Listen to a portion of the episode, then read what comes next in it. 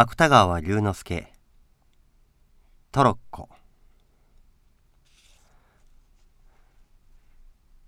小田原熱海間に軽便鉄道敷設の工事が始まったのは良平の8つの年だった。良平は毎日村外れへその工事を見物に行った。工事をと言ったところがただトロッコで土を運搬する。それが面白さに見に行ったのである。トロッコの上には土工が二人土を積んだ後ろに佇んでいる。トロッコは山を下るのだから人手を借りずに走ってくる。煽るように車台が動いたり土工の斑点の裾がひらついたり細い線路がしなったり。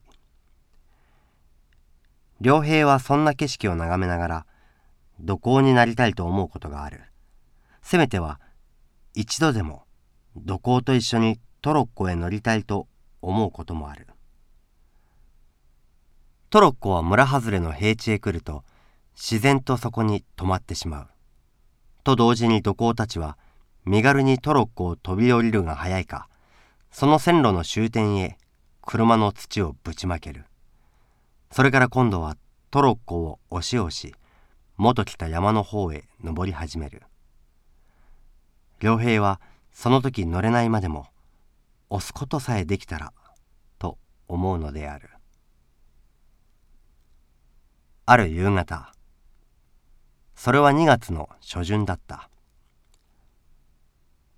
良平は2つ下の弟や弟と同じ年の隣の子供とトロッコの置いてある村外れへ行った。トロッコは泥だらけになったまま薄明るい中に並んでいる。がその他はどこを見ても土工たちの姿は見えなかった。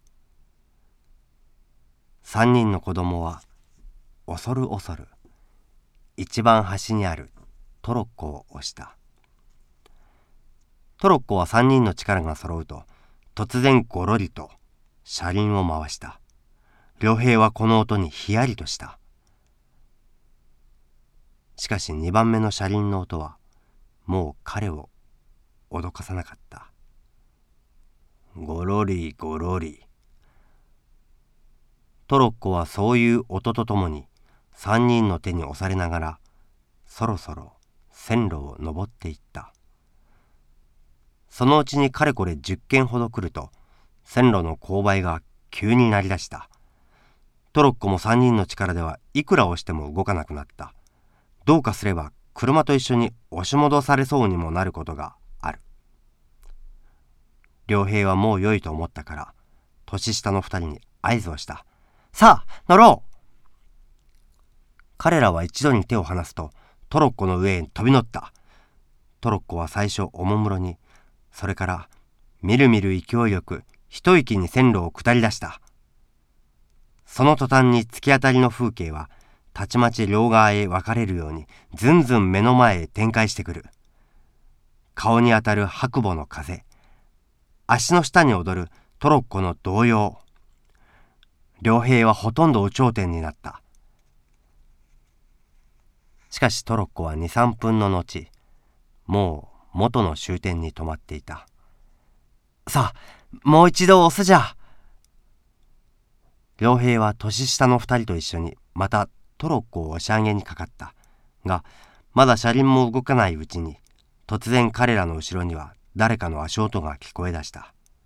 のみならずそれは聞こえ出したと思うと急にこういう怒鳴り声に変わった「この野郎誰に断ってトロに下がった？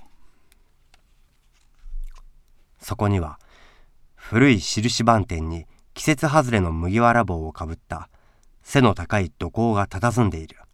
そういう姿が目に入った時良平は年下の二人と一緒にもう五六軒逃げ出していた。それぎり良平は使いの帰りに人気のない工事場のトロッコを見ても二度と乗ってみようと思ったことはない。ただその時の土工の姿は今でも良平の頭のどこかにはっきりした記憶を残している。薄明かりの中にほのめいた小さい黄色の麦わら帽。しかしその記憶さえも年ごとに色彩は薄れるらしい。その後10日余り経ってから良平はまたたった一人昼過ぎの麹場に佇みながらトロッコの来るのを眺めていた。すると土を積んだトロッコのほかに枕木を積んだトロッコが一両。